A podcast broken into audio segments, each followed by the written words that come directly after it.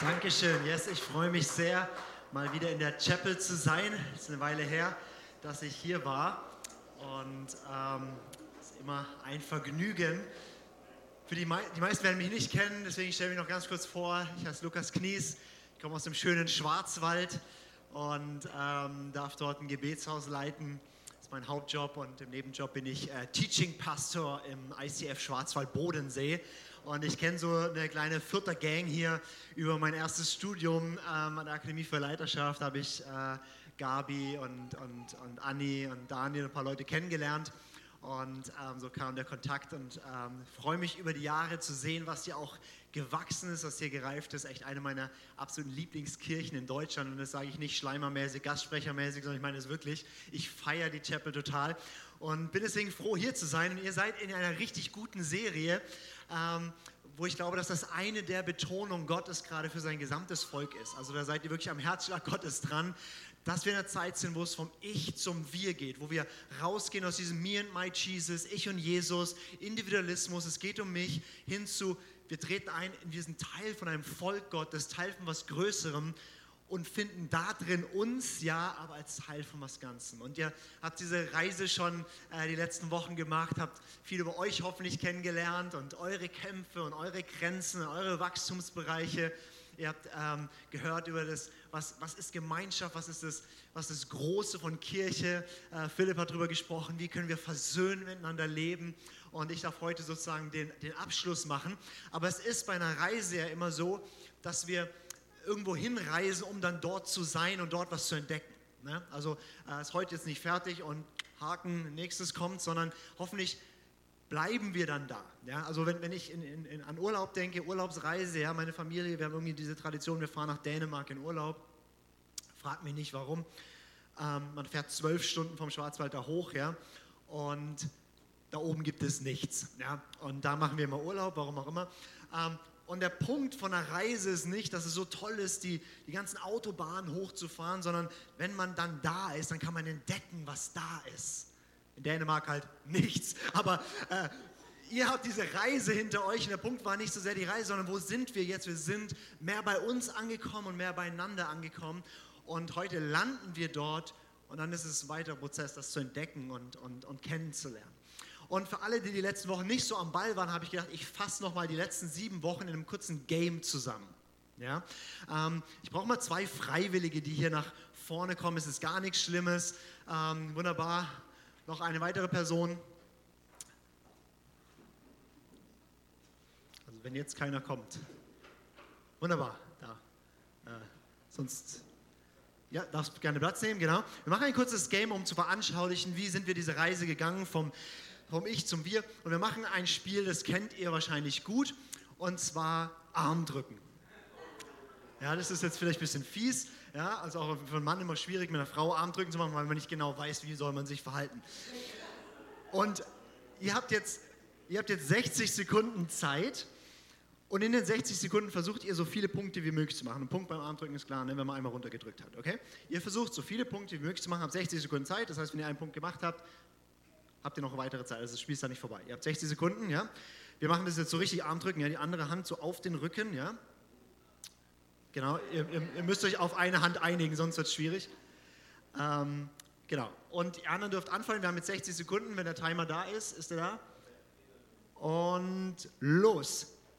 Und ihr dürft anfeuern. Ich weiß nicht, was für ein Publikum ihr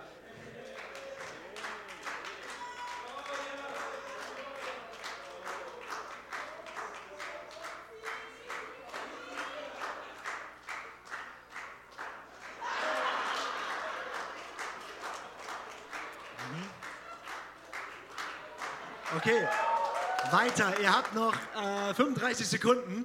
Wir einigen uns jetzt auf eine Hand, würde ich sagen. Aber ja, ja, okay, okay, oh. Okay, ihr habt immer noch 27 Sekunden. Ich weiß, das ist richtig lang, eine Minute. Ah, ja. Lea und Toni, oder? Wunderbar, Lea und Toni. Okay. Acht sieben, sechs, fünf, vier, drei, zwei. Okay, ein Applaus für die beiden. Ihr dürft doch sitzen bleiben, aber ein Applaus für die beiden. Wie, wie, wie, ihr dürft noch kurz sitzen bleiben. Wie viele Punkte habt ihr gemacht?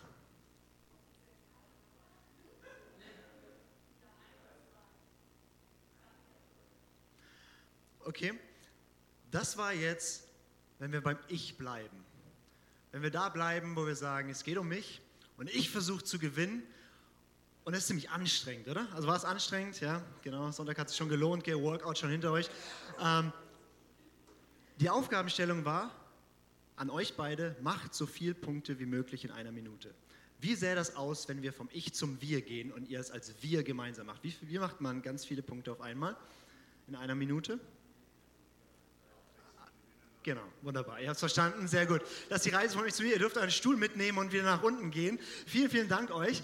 Das ist, glaube ich, ähm, die Essenz vom Umdenken vom Ich zum Wir. Und das, was in Kirche so oft passiert, was im Miteinander, in Gemeinschaft, in Beziehung passiert, jeder versucht, Seins durchzudrücken. Manche Ehen sehen genauso aus wie dieses Armdrücken. Dabei geht es eigentlich gar nicht darum, dass ich gewinne oder er gewinnt, sondern da geht es darum, dass wir miteinander gewinnen. Oder wir haben noch ein Ziel und da können wir zusammen kämpfen. Und es ist immer anstrengend, wenn jeder für sich kämpft. Es ist viel leichter, wenn wir in Synergien laufen und plötzlich macht man Punkte ohne Ende und gewinnt. Ja? Und gewinnen wollen wir alle.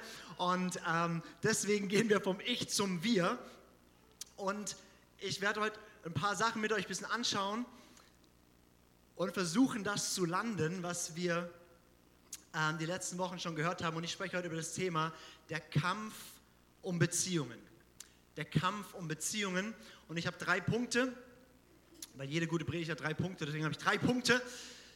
Und mein erster Punkt heute ist, ich glaube an die Gemeinschaft der Heiligen. Das ist ein bisschen ein komischer Satz, aber ich glaube an die Gemeinschaft der Heiligen. Ich möchte euch was vorlesen aus dem apostolischen Glaubensbekenntnis, also so das verbindende Glaubensbekenntnis, was uns Christen alle verbindet. Ich weiß, wir Freikirchler, wir sind nicht so gut mit Glaubensbekenntnissen, aber ich glaube, wir kennen das trotzdem. Das ist ein Auszug hier, wo es heißt, ich glaube an den Heiligen Geist. Die heilige christliche Kirche, Gemeinschaft der Heiligen, Vergebung der Sünden, Auferstehung der Toten und das ewige Leben. Amen. Für mich ist irgendwie so, in meinem Kopf ist klar, warum ich glaube an das ewige Leben oder warum ich glaube an Vergebung der Sünden. Aber was bedeutet, ich glaube an die Gemeinschaft der Heiligen? Ich glaube, wenn wir darüber sprechen, als Kirche, als Christen vom Ich zum Wir zu gehen, dann beginnt es nicht bei Soziologie und Gruppenprozessen. Dann beginnt, also es ist wertvoll, aber da beginnt es nicht. Es beginnt auch nicht in Beziehungen bei Psychologie ist wertvoll, aber da beginnt es nicht. Es beginnt, dass wir im Glauben ergreifen, was Gott getan hat. Weil die Gemeinschaft der Heiligen, was ist die Gemeinschaft der Heiligen? Du und ich, wir sind Heilige, wenn wir zu Christus gehören. Und wo immer zwei zusammenkommen, ist Gemeinschaft da. Und es ist die Gemeinschaft der Heiligen. Und wo mehr zusammenkommen, ist die Gemeinschaft der Gesamtheiligen. Und das ist die Gemeinschaft der Heiligen, die Beziehung, die wir Christen untereinander haben. Und das beginnt im Glauben. Carlos hat hier ein Feuerwerk abgebrannt ähm, über Begeisterung, über wer wir sind als Kirche, oder? Das ist so richtig das übergeschwappt, die Freude von wer wir sind. Und deswegen, ich möchte diesen Punkt nur noch mal kurz nähen, dass, dass wir uns bewusst sind, wir glauben an die Gemeinschaft der Heiligen. Was bedeutet das? Es beginnt im Glauben. Wir können Gemeinschaft, Beziehungen miteinander nicht leben, wenn wir nicht dort beginnen. An was glauben wir? Wir glauben, dass wir zusammengehören als Familie Gottes, weil wir alle beten, Vater unser im Himmel. Ja? Und wie das so ist, Freunde suchst du dir aus, Familie hast du. Ja?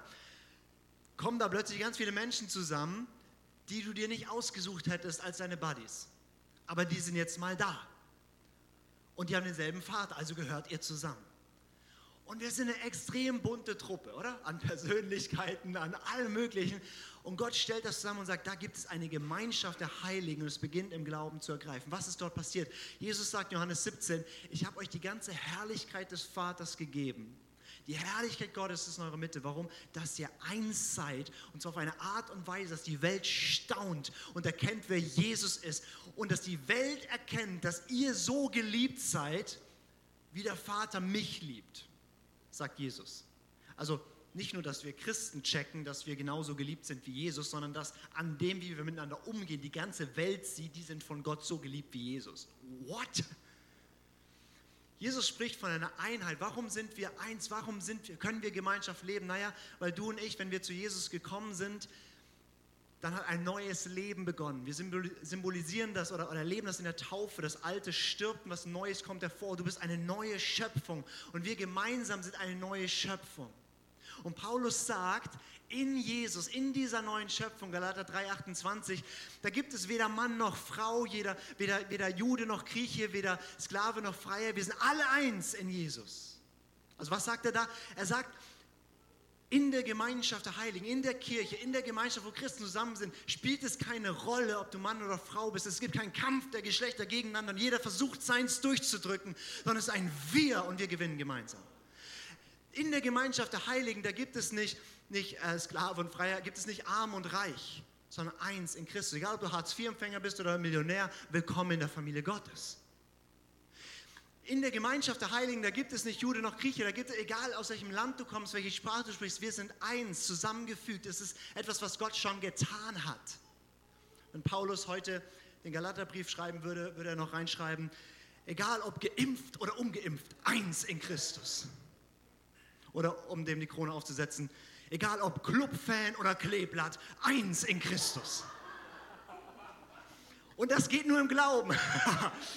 Und das ist was, was Gott getan hat. Daran glauben wir. Wir glauben, dass wir ein Leib sind, dass die Unterschiedlichkeit kein Problem ist, sondern die Lösung für etwas, dass wir zusammengehören. Jeder bringt sich und seins rein. Und das, was herrlich ist, was Gott geschaffen hat.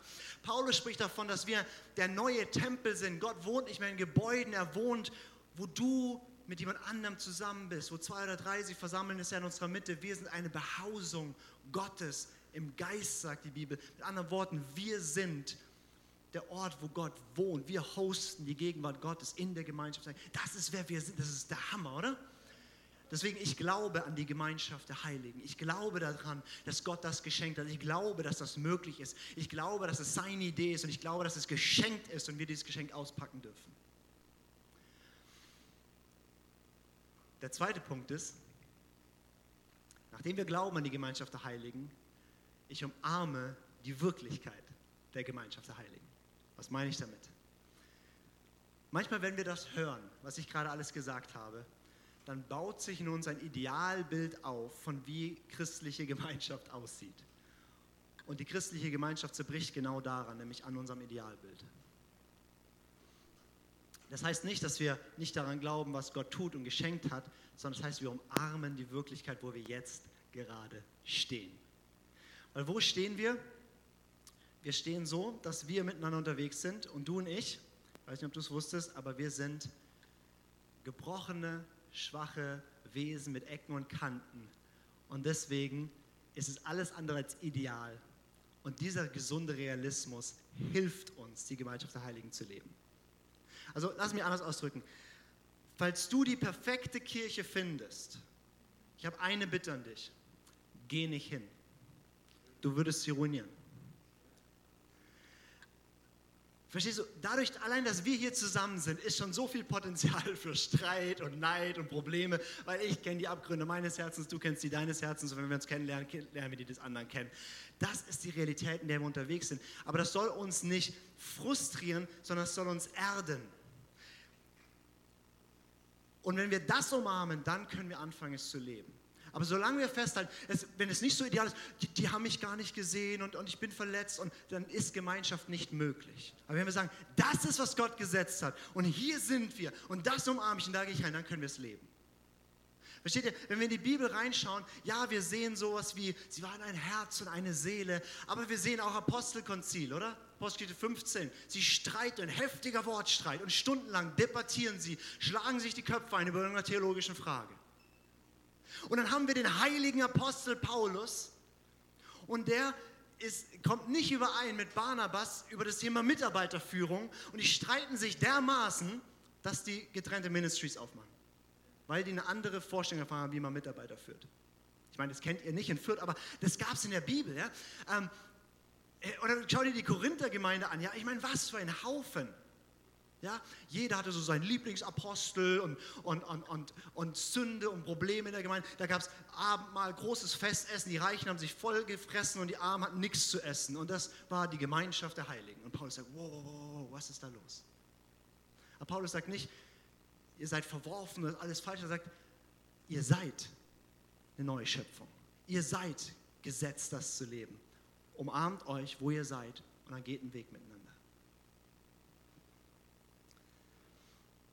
Jemand hat mal diesen Satz gesagt, Jesu Liebe ist nicht rosarot, sondern blutrot. Solange wir eine rosarote Vorstellung haben von, wie das mit Christen ist, werden wir nicht wirkliche Gemeinschaft erleben. Aber wenn wir eine blutrote Vorstellung haben, also zu wissen, ich brauche Vergebung und ich habe das Potenzial, andere zu verletzen und mich an anderen zu versündigen und mein Gegenüber auch. Aber da gibt es etwas, nämlich Jesus und sein Blut, das kann uns zusammenbringen und wir können in unserer Geborgenheit miteinander laufen. Das verbindet. Nicht die Idealvorstellung, sondern der gesunde Realismus von du und ich, wir brauchen massiv Jesus, aber wenn er in der Mitte ist, dann geht's.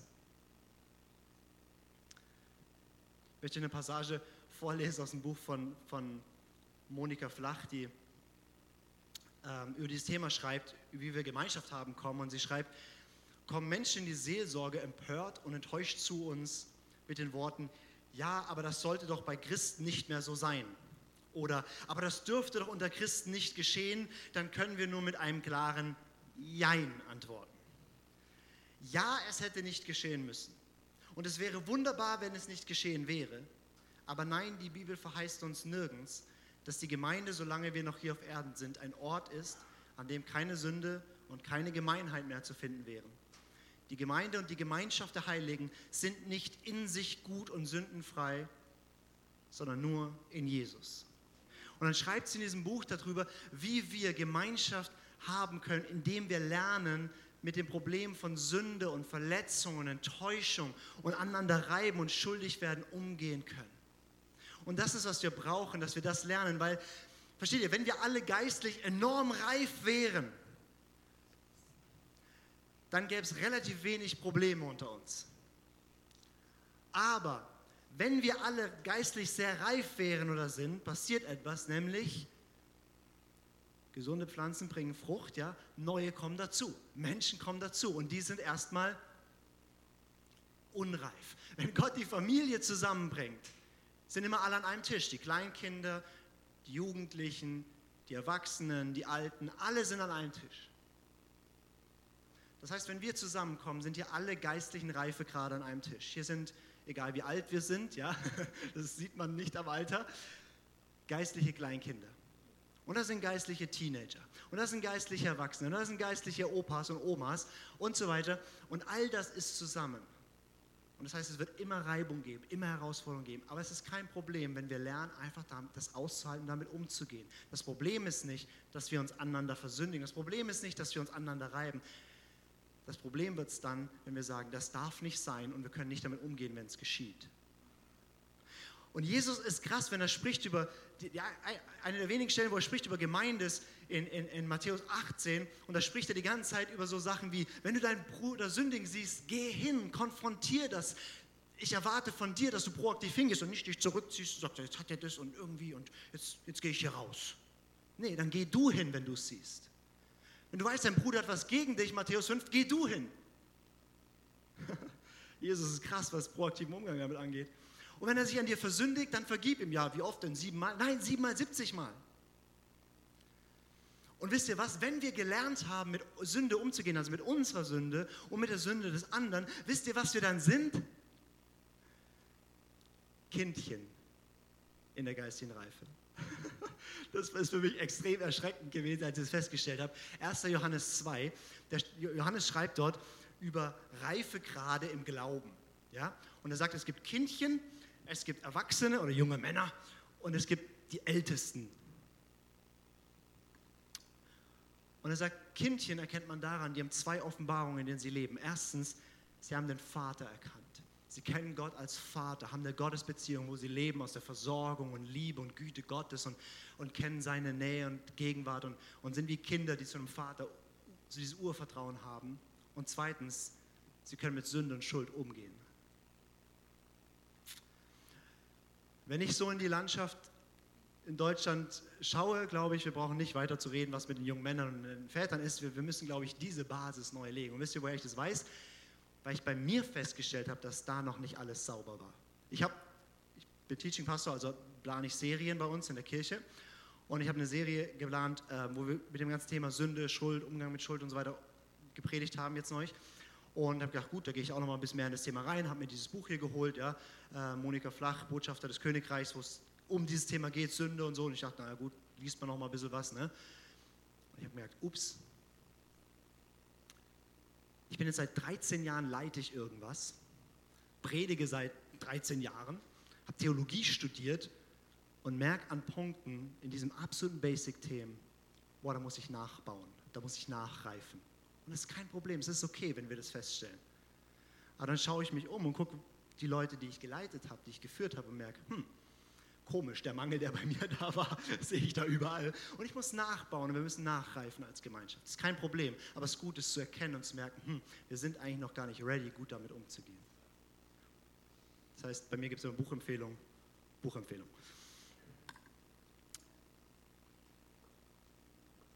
Also ich glaube an die Gemeinschaft der Heiligen. Ich glaube zutiefst daran, dass Gott etwas geschenkt hat, was unumstößlich da ist, was er zusammenfügt, was er geschaffen hat.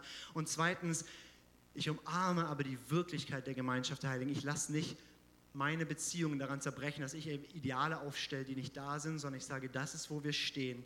Und es ist kein Problem, dass wir Vergebung brauchen. Es ist kein Problem, dass wir mit Schuld handeln müssen. Es ist kein Problem, dass du bist, wie du bist. Ich will dich so und ich bin so, wie ich bin. Und wir können zusammen, weil Christus in der Mitte ist. Und der dritte Punkt, nachdem wir glauben an die Gemeinschaft der Heiligen, nachdem wir umarmen, wie es wirklich ist, kämpfen wir für die Gemeinschaft der Heiligen. Ich kämpfe darum, dass wir dort hineinwachsen und ich kämpfe für mein eigenes Leben, ich kämpfe für meine Beziehungen, ich kämpfe für mein Umfeld, ich kämpfe da, wo ich reingesetzt bin, dass wir mehr davon erleben. Und das möchte ich mit euch drei praktische Tipps geben oder drei praktische Punkte. Und wir können wahrscheinlich 300 aus dem Neuen Testament rausholen, wie das geht. Aber ich dachte, 300 ist für eine Predigt zu viel, also nehmen wir drei. Drei praktische Punkte. Wie kämpfe ich für Beziehungen? Wie gehe ich dort hinein? Wie kämpfe ich darum, dass ich in Ehen, in Familien, in meiner Kleingruppe, hier in der Chapel oder wo auch immer ich unterwegs bin, dass ich Beziehungen habe, die nicht nur es miteinander aushalten, sondern die tief sind, die bedeutsam sind und die was widerspiegeln von dieser Schönheit, die Jesus dort hineingelegt hat. Drei Punkte, drei Tipps. Das erste ist, ich kämpfe für die Gemeinschaft der Heiligen, indem ich meinen Platz einnehme. Es ist unmöglich, für Beziehungen zu kämpfen, für Gemeinschaft zu kämpfen, wenn ich mich außerhalb davon befinde. Wenn ich zum Beispiel derjenige bin, der, der da rausgeht und der nur noch bewertet, wie es so ist. Ich finde, in der Chapel sind alle ein bisschen lieblos. Das kannst du gut von außen wunderbar eine Analyse starten darüber, wie lieblos alle sind. Aber das ist nicht, wo Gott dich hingesetzt hat. Er hat dich mitten reingesetzt und gesagt, okay, liebe du deinen Nächsten und hebt es. Du kannst nur dort Beziehungen verändern, Gemeinschaft verändern, wenn du dich reinbegibst. Und ich meine damit nicht nur physisch anwesend sein. Zum Beispiel in der Ehe bin ich meistens, also ich bin ja anwesend, ich komme da nicht mehr raus, der Ring ist dran, ne? also bin da drin. Aber ich nehme meinen Platz ein, ich, ich gebe mich mit, mit Haut und Haaren dort hinein und sage, ich bin da und gemeinsam mit meiner Frau strebe ich dahin, in das hinein, was Gott für uns hat. Ich gebe mein Herz, ich nehme das ein. Eine Bibelstelle dazu hier aus 1. Petrus 2, Legt nun ab alle Bosheit und allen Trug und Heuchelei und Neid und alles üble Nachreden. Alles Dinge, die ihr in der Chapel nicht kennt, ich weiß. Ähm, lasst euch auch selbst als lebendige Steine aufbauen, als ein geistliches Haus, ein heiliges Priestertum, um geistliche Opfer darzubringen, Gott hochwillkommen durch Jesus Christus. Er sagt hier, wir sollen ablegen gewisse Dinge, zum Beispiel Neid. Ich nehme meinen Platz ein und erlaube mir nicht länger neidisch zu sein auf den Platz, den Philipp hat, weil Philipp ist anders als ich. Und in diesem Bild zu bleiben, was Petrus malt, ist, wir sind ein geistiges Haus. Jeder ist so ein lebendiger Stein und jeder hat einen Platz, den er einnimmt. Und ich fülle meinen aus und freue mich dran. Ich feiere jede Gabe, die ich nicht habe. Ich freue mich an meinen Begrenzungen und bin dankbar, dass es da Ergänzungen gibt und bin nicht neidisch drauf, sondern umarme das und freue mich und ich rede nicht übel darüber. Und, und das ist so, so ein Schmerz für mich, dass wir das als Christen so oft machen, dass wir uns nicht ergänzen lassen, in der Ergänzung laufen, sondern wir klüngeln mit denen zusammen, mit denen wir, die genauso sind wie wir. Alle Propheten gehen zu den Propheten. Und alle, die mehr so die, die Evangelisten sind, rennen mit denen rum. Kommt doch zusammen. Das wäre eine Kraft, oder? Wenn, wenn, wenn wir nicht sagen, okay, das, das ist, was ich gut kann und deswegen bin ich nur mit denen unterwegs, sondern wir, wir, wir bringen unseres rein, halten aus, dass der andere anders ist und feiern uns und freuen uns dran und versuchen nicht alle gleich zu werden, sondern versuchen gemeinsam unterwegs zu sein. Aber es braucht, dass du deinen Platz einnimmst.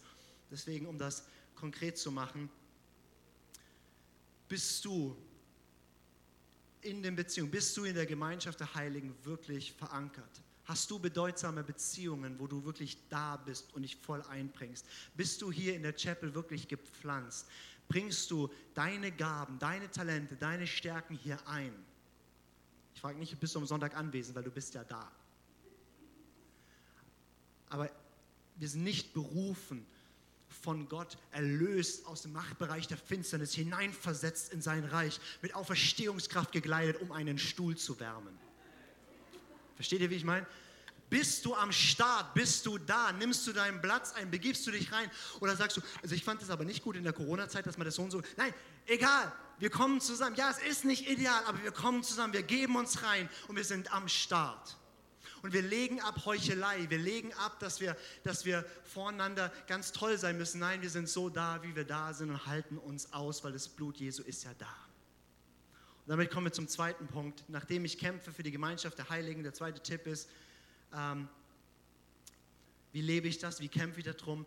Indem ich meine Kämpfe mit anderen kämpfe. Was meine ich damit? Wir haben zu viele Einzelkämpfer im Volk Gottes, die ihre Herausforderungen, ihre Sorgen, ihre Probleme, ihre Versuchungen alleine da drin stehen. Und wenn es irgendetwas gibt, irgendein Kampf, irgendeine Versuchung, irgendeine Herausforderung, wo du alleine drin stehst, dann ich lade dich so sehr ein, geh da raus, such dir jemanden, der mit dir drin steht. Du bist nicht gemacht dafür, das allein zu tragen. Ich habe ganz viele Bibelstellen, ich habe einen mitgebracht, 1. Johannes 1, Vers 7. Wenn wir aber im Licht wandeln, wie er im Licht ist, haben wir Gemeinschaft miteinander. Und das Blut Jesu, seines Sohnes, reinigt uns von jeder Sünde. Wenn wir im Licht wandeln, mit anderen Worten, wenn wir nicht verborgen halten, wenn wir nicht zurückhalten, wer wir sind und unsere ganzen Macken und, und Sachen, die wir haben, sondern wenn wir uns öffnen füreinander. Und damit meine ich nicht, dass jeder jeden Sonntag hier nach vorne kommt und Seelenstriptease macht. Ja? Ich meine damit, dass du Beziehungen hast, wo sie dich wirklich kennen, wo sie genau wissen, was los ist. Ich meine, im Licht zu leben bedeutet, es gibt nichts in unserem Leben, was nicht irgendjemand weiß. Und ich liebe dieses Gefühl. Gott hat mich da reingeführt, ähm, dass, ich das, dass ich das relativ radikal versuche zu leben. Und ich ich mache es mit verschiedenen Freunden, rede ich sehr, sehr offen oder mit meiner Frau. Aber ich habe einen Freund, mit dem treffen wir alle zwei Wochen. Und wir talken so unser Leben durch und haben so ein paar Fragen, die wir uns jedes Mal stellen. Und, und seit wir das machen, ich fühle mich so gut. Nicht, weil ich alles auf der Kette habe, sondern einfach nur, weil ich weiß, es gibt nichts, wo ich allein stehe. Und es gibt nichts, wo ich angreifbar bin, weil alles ist am Licht. Wenn es irgendwas gibt in deinem Leben, was nicht am Licht ist, wo du denkst, oh, das ist ein Scham, das sollte niemand wissen, an dem Platz, wo du alleine damit läufst, ist, es bremst dich so aus, das ist so kraftlos und ich lade dich ein, bring es ins Licht. Geh zu jemandem hin. Und du wirst feststellen, der hat auch ganz viel Müll. Und dann tun wir zusammen nicht eine, eine depressive Gruppe starten und sagen, wie schlimm wir alle sind, sondern stellen wir uns zusammen. Und da kommt eine Kraft rein, die wir alleine nicht hatten. Wir bringen Dinge ins Licht und dann haben wir Gemeinschaft miteinander. Wir haben nicht Gemeinschaft miteinander, wenn jeder sein geistliches Sonntagsface aufzieht und wir so tun, als wären wir alle super. Das ist nicht Gemeinschaft, sondern wir haben Gemeinschaft miteinander, wo wir echt sind, wo wir schwach sind, wo wir, wo wir uns zumuten dem anderen, wie wir halt sind. Und, und wir müssen da ausbrechen aus diesem Denken, dass je mehr Verantwortung wir haben oder je mehr Leitungsverantwortung, desto, desto besser muss man sein Leben und alle, nee, nee, was wir brauchen ist, desto, desto mehr müssen wir lernen, transparent zu sein, schwach zu sein und gebrochen. Die, die ist ja da, aber es zu zeigen und miteinander unterwegs zu sein. Und plötzlich ist eine Kraft da in unserer Schwachheit, die größer ist, als wir es jemals tun können. Und dann haben wir Gemeinschaft miteinander und dann reinigt uns das Blut Jesu von jeder Sünde, weil das brauchen wir dann. Wenn wir echt miteinander sind, wenn wir wirklich miteinander unterwegs sind, dann brauchen wir Vergebung. Dann brauchen, ja, äh, und äh, das Problem ist nicht, wenn wir uns einander versündigen. Das Problem ist, wenn wir im Ideal bleiben, das dürfte nicht sein und deswegen gehe ich raus. Nee, das ist nicht unser Ziel, aber es ist geschehen. Deswegen gehen wir rein, das Blut Jesu kommt hinein und wir gehen den nächsten Schritt. Deswegen meine Frage an dich, wer kennt deine Kämpfe, deine Herausforderungen, deine Ängste? Wem bekennst du Sünden? Bekennt einander die Sünden. In der Freikirche haben wir die Beichtpraxis abgeschafft, ohne sie irgendwie sinnvoll zu ersetzen. Und jetzt ist jeder für sich selber unterwegs. Das ist nicht gesund. Kannst du verletzbar sein vor anderen? Kannst du schwach sein? Traust du dich echt zu sein?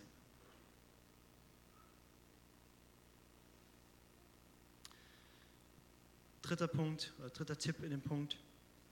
Wie kämpfe ich für die Gemeinschaft der Heiligen? Indem ich die Lasten des anderen trage. Weil das Schöne ist ja, nicht nur ich mute mich dem anderen zu und er stützt mich, sondern wir tragen einander die Lasten. Wir sind miteinander unterwegs. Ihr habt schon ein bisschen was gehört in dieser Serie über Galater 5, dieses ganze Thema mit Fleisch und Geist und Frucht des Geistes und so weiter, diese ganzen Themen und inneren Kämpfe und Sachen, die so da sind. Ähm, in Galater 6 geht es dann weiter, da heißt es Galater 6, Vers 1 bis 2, Brüder und Schwestern, wenn auch ein Mensch von einem Fehltritt übereilt wird, so bringt ihr die Geistlichen einen solchen im Geist der Sanftmut wieder zurecht. Und dabei gib auf dich selbst acht, dass nicht auch du versucht wirst. Einer trage des anderen Lasten und so werdet ihr das Gesetz des Christus erfüllen. Wir sind zueinander gesetzt und wir tragen die Lasten des anderen. Was heißt das? Ich drücke es kurz ganz fromm aus und versuche es dann zu erklären. Ich trage die Lasten des anderen, indem ich ihn im Geist erkenne und gemäß seiner Reife behandle. Wow. Okay, was, was heißt das?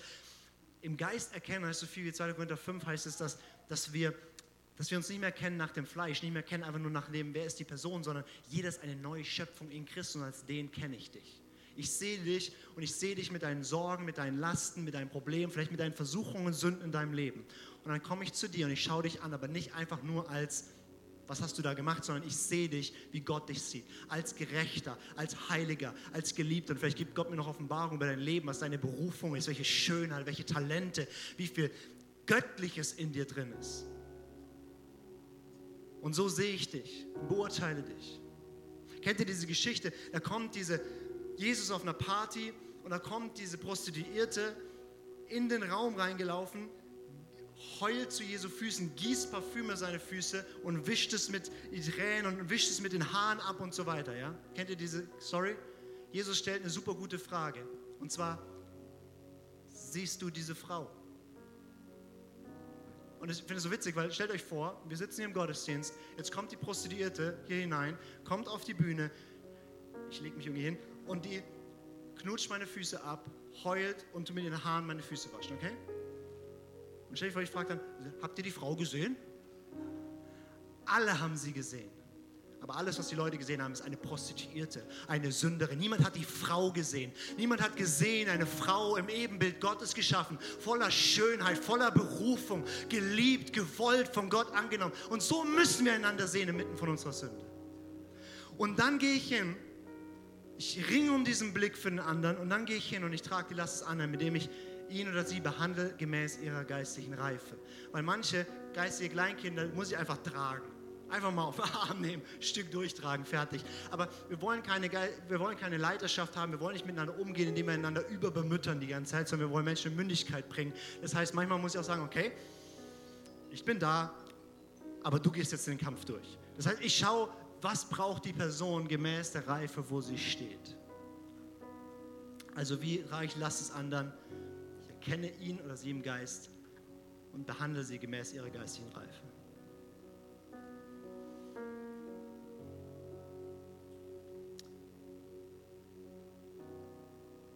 Ich würde euch gerne hineinführen als, als, als Chapel führt und ähm, einfach in die Gebetszeit reinführen, das, was ich gesprochen habe, wirklich zu empfangen und zu umarmen für euch. Und äh, vielleicht könnt ihr mit mir aufstehen und auch im Livestream oder Foyer, vielleicht irgendwie, ich weiß nicht, ob du auf deinem Sofa aufstehen willst oder irgendwie dich innerlich mit rein positionieren. Und ich würde euch einfach nochmal betend durch meine Predigt durchführen.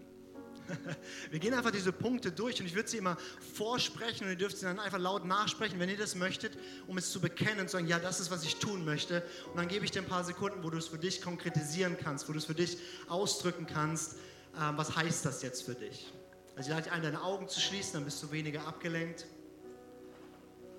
Und wenn du magst, mir einfach im Glauben nachzusprechen und zu sagen, ich glaube an die Gemeinschaft der Heiligen.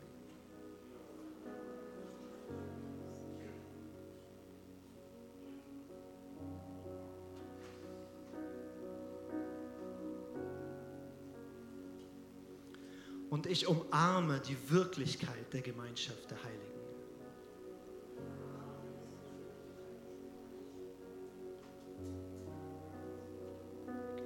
Ihr könntet auch beten, ich lege meine Idealbilder ab und nehme die anderen so, wie sie sind.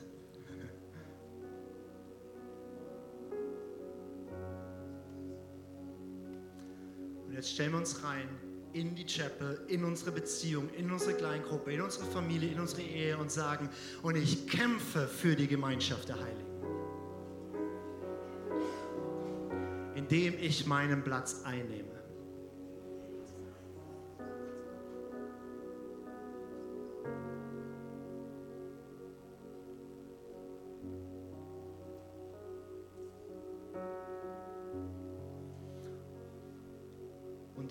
Ich meine Kämpfe mit anderen zusammenkämpfe.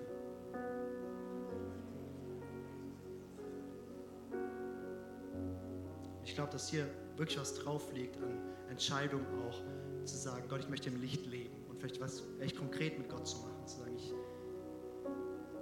gehe zu dem Freund hin oder ich öffne in meinem, in meinem Kleingruppenleiter, keine Ahnung, aber, aber da einen konkreten Schritt wirklich zu gehen. Das sind die Täter des Wortes, wo Veränderung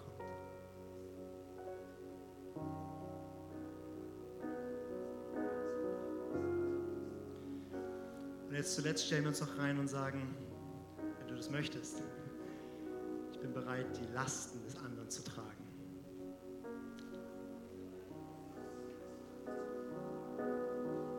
Und Gott, hier sind wir als dein Leib, Volk, als deine Familie, als die, die du liebst. Und ich danke dir für diesen Ausdruck deines Leibes hier in Fürth. Ich danke dir für die, die du hier zusammengebracht hast. Und ich bete um Gnade, diese Herrlichkeit der Gemeinschaft der Heiligen, diese Schönheit der Beziehung zu leben. Ich bete um deine heilige Unterstützung, dass du in uns hervorbringst, dass es mehr und mehr dort hineinreift. Und ich bete, dass das hier echt eine Kirche, ein Ort ist, wo du viele, viele Menschen hinschicken kannst, weil sie hier heil werden, gesund werden, reifen, wachsen und Beziehungen miteinander leben. Und ich danke für jeden, der schon hier ist und der seinen Beitrag jetzt leisten wird, dass das entsteht. In Jesu Namen.